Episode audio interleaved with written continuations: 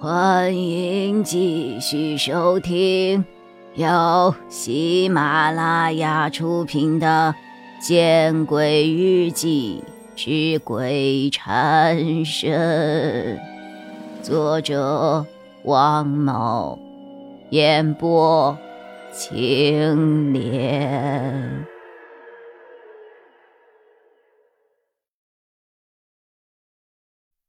此时此刻，金吉明不由在想：如果自己告诉丁向荣，自己真的是为了出境而来，丁向荣会不会翻脸呢？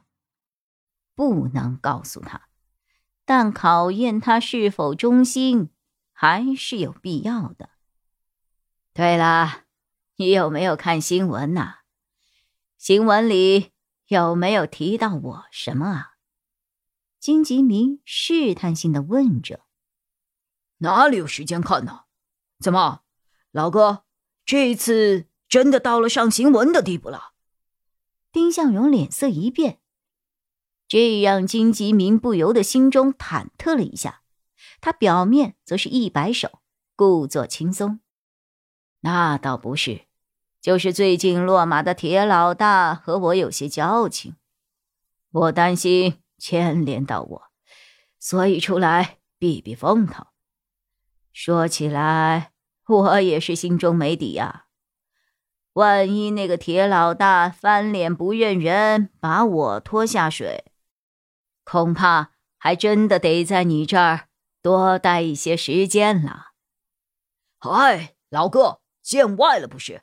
我都理解，这年头反腐扫黑形势严峻呐。我去年就被人阴了一次。丁向荣显然被金吉明的话给唬住了，说起来也和老哥你差不多，所以我就躲到了这儿。他们查不到我，自然就会慢慢放弃的。丁老弟，你真的是让老哥羡慕啊！如今老哥都想像你这样归隐起来，过清闲的日子喽。金吉明笑着：“那老哥，你索性就不做官了，就住咱这儿。等过些日子，事情过去了，去整个厂子，然后做做小生意。官场里勾心斗角，成天人心惶惶的，赚钱又不快，何苦呢？”丁向荣摆了摆手，他的语气却十分的诚恳。这让金吉明心中对丁向荣的提防又减去了几分。这个丁向荣似乎真的不把自己当靠山，似乎就算是自己不做官了，他也不在乎。仓皇出逃的金吉明原本就像是一个举目无亲的溺水者，而丁向荣这些诚恳的话。就仿佛是金吉明心中的救命的稻草，于是金吉明有些推心置腹。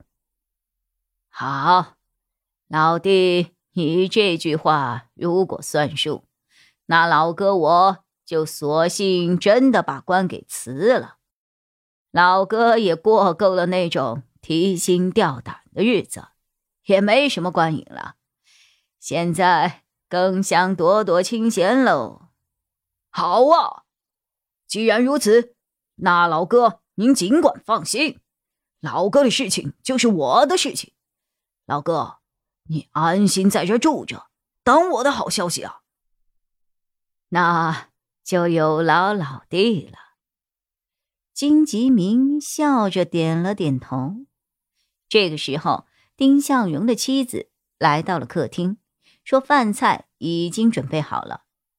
那老哥就这样说定了。丁向荣对金吉明眨了眨眼睛：“老哥，一点粗茶淡饭，算是给老哥接风洗尘呢。哈哈，莫要见怪啊。哪里是什么粗茶淡饭，弟妹做的一定是山珍海味呀。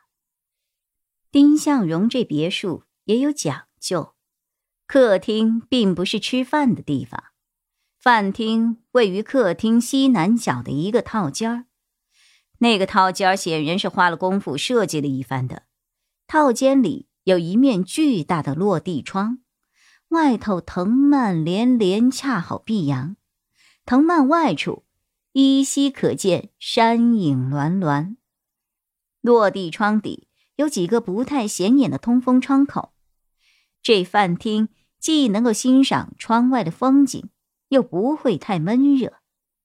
而饭厅的另外几面墙都挂着水墨山水画，这无疑让金吉明心中不禁感慨呀：一个靠狠劲儿和溜须拍马成就一番事业的人，也会被金钱熏陶的。